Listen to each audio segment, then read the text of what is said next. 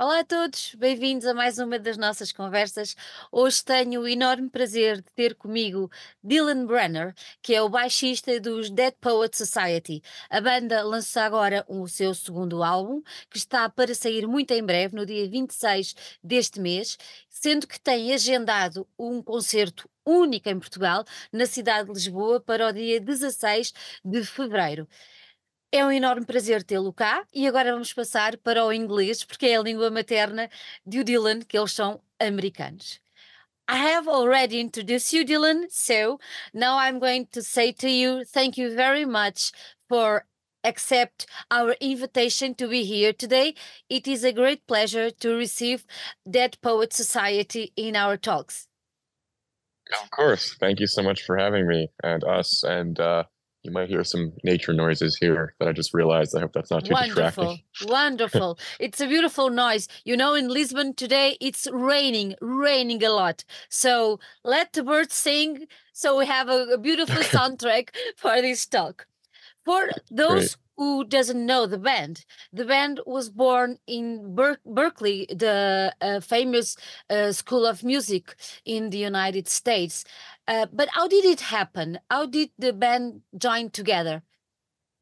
Yeah, well, I, it's actually funny that um, I'm the one asking this, answering this question because I uh, was not in the band at the time that it formed, but I was there. Um, I these guys were yes, we all, everyone met in Berklee, uh, myself included.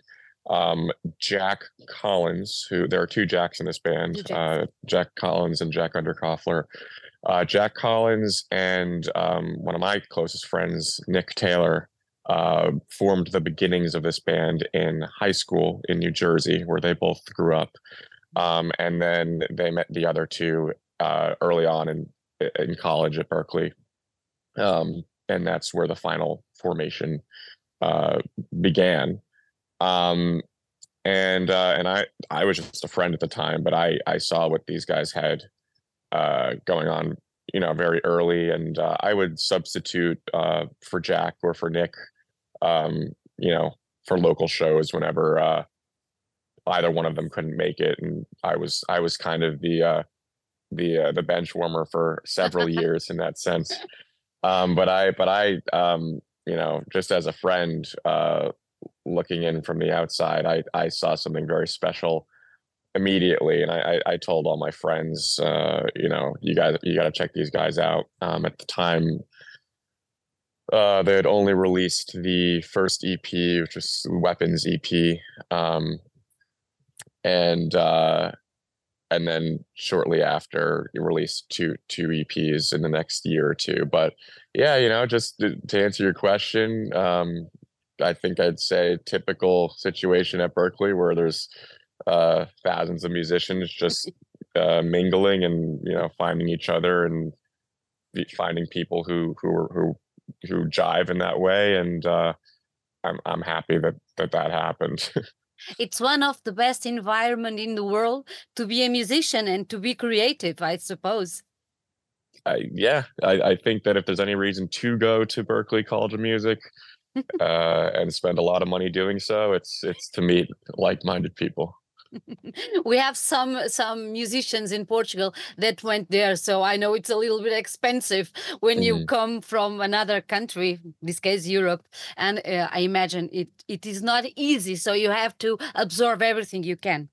Now I have to make this question also because there's a movie, a very famous movie with a similar, uh, different but similar name to the to the name of the band. Um, how did how did this name uh, appears on your head or on the others members' Yeah. head? Well, I can say uh, I've never seen the movie, um, and I think, uh, and I and I say that um, uh, with shame because I know it's a, a classic, and I and yeah, I yeah, love yeah, yeah, yeah, yeah, yeah. Um, I think Jack, uh, singer Jack, uh, has also not seen the movie. As far as how the name came about, um, I'm pretty sure that uh, going back to the the, the the Jack Collins forming this band before before it became Mhm. everyone involved. Um, uh, to be a better question for him, but I think that he just thought it sounded cool. He came up with that name, you know, whether this was in high school. I don't think this was in high school at this point. I think this was at the very beginning of college um, as it was being formed. And to, uh, as far as I'm aware, um, once the once the the all all everyone was assembled, um, someone said, "Hey, you know, we should probably pick a different name because it could it could get hard to compete with uh, the movie. Uh, even though, you, as you said, there it is. You said it's similar. It's it's the same name. There's just one letter off. One letter. There's, I know. I know. Yeah, yeah. So thank you for that's generous of you to, to phrase it like that. Um, but you have to but I'm pretty- promise. You have to promise me that after this interview or after the the others you have today, you go and see the movie because it's a great movie. I figured you'd say that. It's kind of become a, a running uh, commitment at this point to not watch it. Um, I do not watch it. not nothing against Robin Williams. No, I, I I will. I will watch it. It's just been this kind of, I guess, Yeah. funny uh commitment to yeah, uh of course. to, to being able to continue to say we haven't seen it. But uh funny quick tail end of that story, I guess, is um I'm pretty sure that uh once the once the uh final lineup was put together, I'm pretty sure someone was like, you know, we should change this. This is gonna be hard to and uh I think the opposition at that point was, oh well, we've already got 400 likes on Facebook. It's too late. and I think I think uh, now it's definitely too late, but I don't think it was too late back then. Um, so here we are. No, but it's a great name. It's a great name, and it's it, it- catches the attention of uh, everybody because it's a, a, a good name, and it goes to the movie. But then with the story, it's okay, wonderful. Keep I'm don't, don't like see it. don't don't see the movie. Don't see the movie. Keep the story going. Keep the story Okay, going. sure. Thank you. I appreciate that. I have to ask you another question. We have tons of bands in this world. Um, with the internet, everything kind of exploded with musicians and bands all over the world. What must what makes um, Dead Poet Society a different band? What makes the difference uh, with this particular band? Yeah. Um, well, I can speak a little bit to this a, a bit um, differently than the other guys because I I I've been a part of the band for going on five years now, but it, the band's been around for I think eleven at this point, Mhm. and uh, I can I can speak about this in a way that doesn't feel conceited because for a, for a, a large part of what I'm about to say, I was not you know I, this none of this was my doing. Um, I think the band has something really special. I think there's this very interesting mix between um, uh, some some elements of metal and some elements of kind of like weird kind of um, I almost want to say um, in some capacities like worldly or eastern influencing uh, influenced sounds um coupled with i mean jack's voice is very very very very unique. It's it's you know he's he's compared to jeff buckley often. I don't a person i guess i see why people see that but i see him as his own as his own thing and he's just got this incredible range that's also just got a lot of power behind it. Um and i think that his his really his high voice for the most part is pretty high but not in a whiny way. Um it's soulful and high coupled with a lot of the low uh heaviness that that we have in the instrumental section um it's just i think it catches a lot of people um off guard in a way where it's like i haven't heard that before. Not that that what i just described in it oh, there's a dog. Not that what i just described um as a concept is that unique. Of course there's there are many artists bands that have that dynamic as far as a high voice low music but just in, in in this particular case it's this particular flavor of it that um i think is very special um and then uh, kind of a signature sound uh that that i remember um being born in 2015 with the song low air is this fretless guitar and now we've incorporated fretless bass as well um in a, in a pretty significant way where you have these slidey riffs that um of course, fretless instruments have existed forever, but the way I think that they began to use them and we continue to use them today um, is I I'm afraid to say at this risk of being ignorant and also conceited, but I think it's original. I think it's I, I don't know that I don't think I've heard it anywhere else. Um, so hopefully that answers your question. yes, you did. As a bass as a bass player, it, it is hard for you to to get on on a bass fretless uh, because when we see it, we, we we came like ah wow that's fabulous. But when you play it what do you feel? It's it's a little bit different harder uh, easier more creative. How do you how, what do you think about that?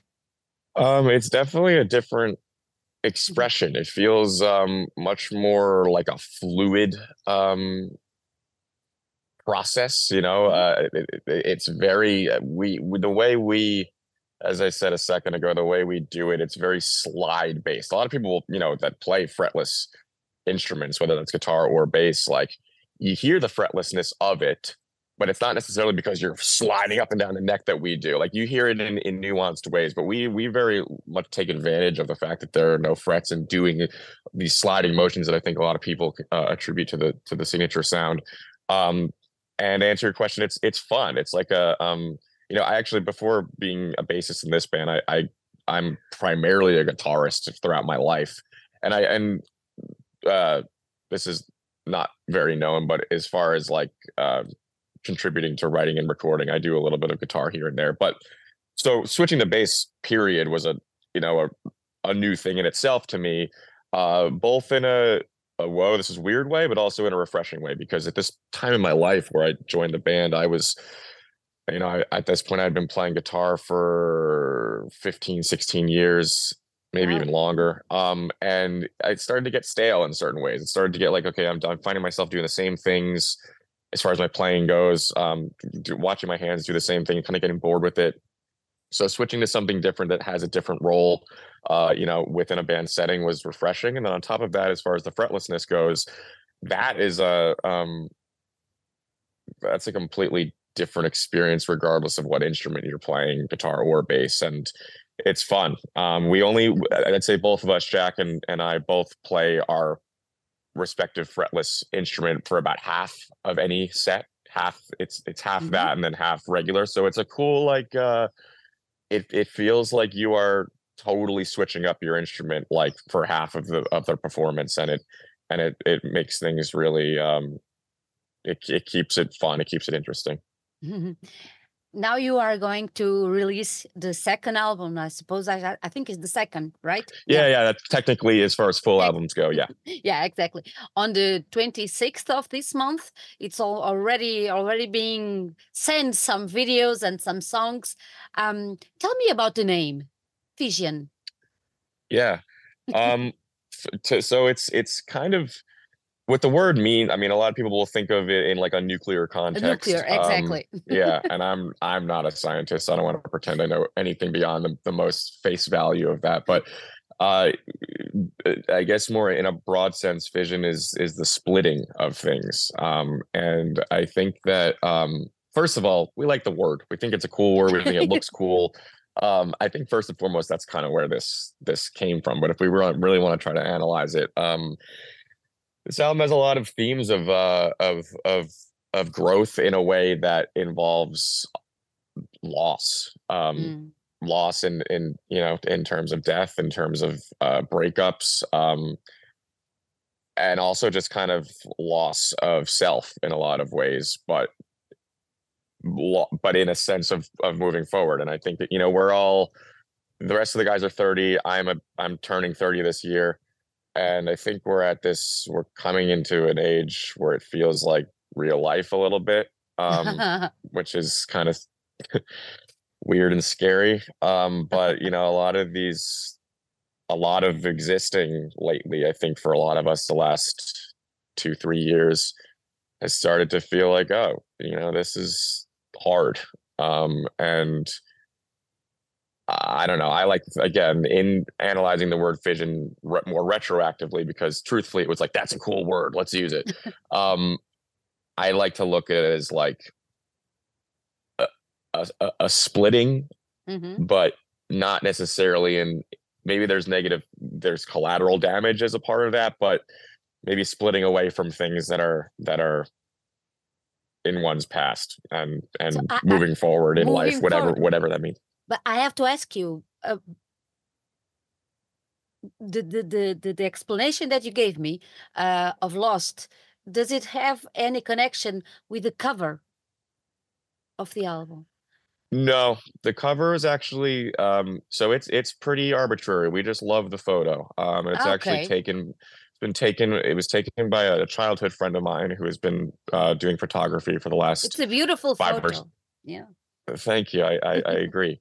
Um a, a, a childhood friend of mine uh who has been doing photography um just as a passion um for the last five, six, seven years. And he goes out, he, he travels alone and he'll take pictures of random things. And we as a band has, have always admired his photography, which is they're very they're arbitrary images. They're very um I mean he'll he'll take pictures of a of a tree or he'll take pictures of a of a or of a squirrel, which you might have just heard, or he'll take pictures of people that don't know he's taking pictures of them. Um, but we Oh, saw we were great. going through yeah, right. I don't know how uh, maybe I shouldn't have said that. Um, but he we we saw this photo of of a statue, of that statue. hmm Um, and we um we it, it all it, it all it hit us like that is that's just awesome like you can't even really explain why there's no some people have asked you know is there a, a religious context to this there's Yeah. not i don't even know this is maybe ignorant of me but i don't even know um who the statue is of but that's not really the point it's just a very striking sculpture and um and it and so actually the, the photo that we saw that he took is not the one that you see uh as the Ah, final image. We actually, um, he, uh, the record label also loved it. And they, they said, Hey, can you go back? The, the statue is in, uh, Portland, Oregon. And they said, can you, can you go back up there and take some more pictures of it? And he did. And, um, and there's other, we've used, we've used these other pictures for, uh, certain other, other tour posters and in videos and stuff. So, um, yeah, that's the story of the, of the, of the cover and the, and the statue as a whole. now it's a beautiful cover, and the statue is very beautiful. We have a lot of them, uh, similar to those uh, in in Europe and in Portugal, because it's a very religious country. Mm. You have 13 songs, and I think I think uh, it was Jack that says on an interview that you you the band want to leave uh, to us the fans um, leave them with the truth. What truth? Um, he'd be better suited to answer that directly since he said it, but I would Yeah. like to interpret that as Yeah. uh, the truth of how we're feeling. You know, um, there is that's that's all that there ever is. Um, I don't know. We live in Hollywood, so to speak, and Yeah. there are a lot of there's a lot of stuff that is both in music and not um, fake and or Mhm. contorted. Um, not to say there aren't hundreds or thousands of incredible artists that are that are also telling the truth, but um, that's all we want to do. Um, and then any of these songs, none of them are are are written with any sort of um, idea in mind as far as what they should sound like or what they should discuss, or even if they make sense at all. Um, it's kind of just uh, uh, putting out there what is, I guess, the truth for for, for whoever's in the room that day, uh, putting their truth out there. Mhm. And it's interesting because when we hear the songs, we can um, make them ours and make your words our words and our truth because the music works like this sometimes. We hope so. How how was your process, the process of songwriting these songs? It was easy uh, after the pandemic and everything. How did it work? Um, I'd like to think, like most bands, it's a really clumsy, um, frustrating back and forth process where a riff comes up here, a melody comes up there. You kind of get really inspired and oh my god everyone's on the same page and Mhm. there's some real fire going on in the room and oh my and then you listen to the thing back the next day and you're like this sucks um, and rinse and repeat and um, in a lot of cases certain songs remained as just little chunks of songs that were ditched um, and then returned to like six months or a year later. And in fact um, my condition which is the latest single we put out Yep. um, that song existed in in a form at least not the full thing but um, pretty much the full verse of it existed before i was even in the band. Oh, um, and that was one that just you know it never it never made its way to to a to a complete idea until this time around. And um with that said i, I mean i just said a ton of uh maybe more negative things. We had some really really awesome moments making this album. There definitely were points where everything seemed to line up perfectly as far as just everyone thinking in the same way and things just kind of i guess that magic happening where wow that's perfect. Um, we also worked with uh, two amazing producers um, on this album benjamin rice and anton delost. Not at the same time but separately. Mhm. uh, it wasn't planned that way it just how it happened. And they were both incredible to work with. They they they contributed in ways that uh, this album would not not be what it is at all without their involvement. Um which was uh i think i think we can uh i i was only as far as the last album that came out i came in halfway through the making of that. So i, I say this kind of with that disclaimer but i think that i could say that the involvement of third parties i guess in that sense was way more um those two producers th- they they were they had much more of a a, a hand in in influencing this than I think any third party did um Mhm. in the in the first album. And I think that's cool. You know, I think that I I there's so many incredible albums throughout time that I love who I know the the producers in the room were just as um Yep. intrinsic to the process as the band members. And I I love that. I think the more people that can that can make something improved and different, the better. For better, yeah, yeah, I do understand. Uh, You said now, um, when you're in studio, uh, sometimes it's good, sometimes it's not so good. Uh, do you think you, the band is more a studio band or a stage band? Um hmm. Mm. I I uh I definitely think that I enjoy the stage more without a doubt. I I there's not even a question there. Um the studio is a lot of, you know, it's a lot of that feels like work. Uh not Yeah. to say that it's not gratifying and it's not um it doesn't it's not amazing at times, but it, it it's that's work. That takes that takes a lot of brain power that takes a lot of arguing at times um you know when you have four or more passionate artists in a room you know that's only bound to to create differing opinions um but the stage is there's nothing there's no i can't say anything difficult about it. It's it's only it's only incredible. It's only uh the thing that we all love to do more than anything. Um and the fact that at this point there are this many people uh consistently showing up to watch us do it is is insane.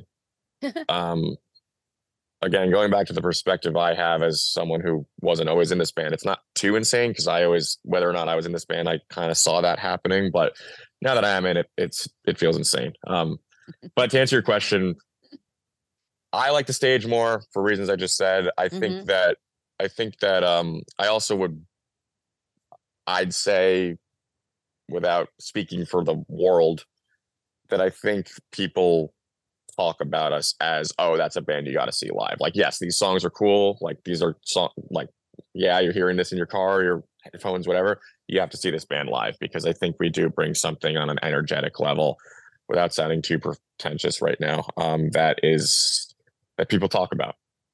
That's why, that's why I'm so excited to see you because Oh, I, awesome. li- I I like I like the music um, on the, the on the phones, like I said, but I'm expecting to see uh, a lot of a little bit crazy and energetic on stage. You are going to begin your uh, European tour in Portugal on the Yeah, you'll get to see you'll get you'll get to see us work out all the all the kinks. exactly, exactly. It's your first time in Portugal or not? yeah, Really? Yeah. Uh, What none do of you us ex- have ever what been. What do you expect from us? A little country near the Atlantic Ocean? I don't want to make a fool out of myself by saying I expect anything because I just don't know. you just don't know. Get Yeah. ready, get ready, because our audience is very cool. Okay, awesome. Well, I guess that's what I was gonna say. No matter what I expect, I just hope people show up. I read somewhere that your concerts were a little bit of chaos, uh, sweaty, and emotional. can we expect? That's Can we expect all of this on this only one show that you are preparing to give us in Lisbon? I think that that's a safe expectation. Yeah. Okay, Dylan, thank you so much for being here with you with us. I hope to see you on February and have a nice trip to Portugal. Yeah, I'm uh, looking forward to meeting you. Thank you so much for having me. We'll be there. We'll be there. Thank you. Bye bye. Okay, all right, bye.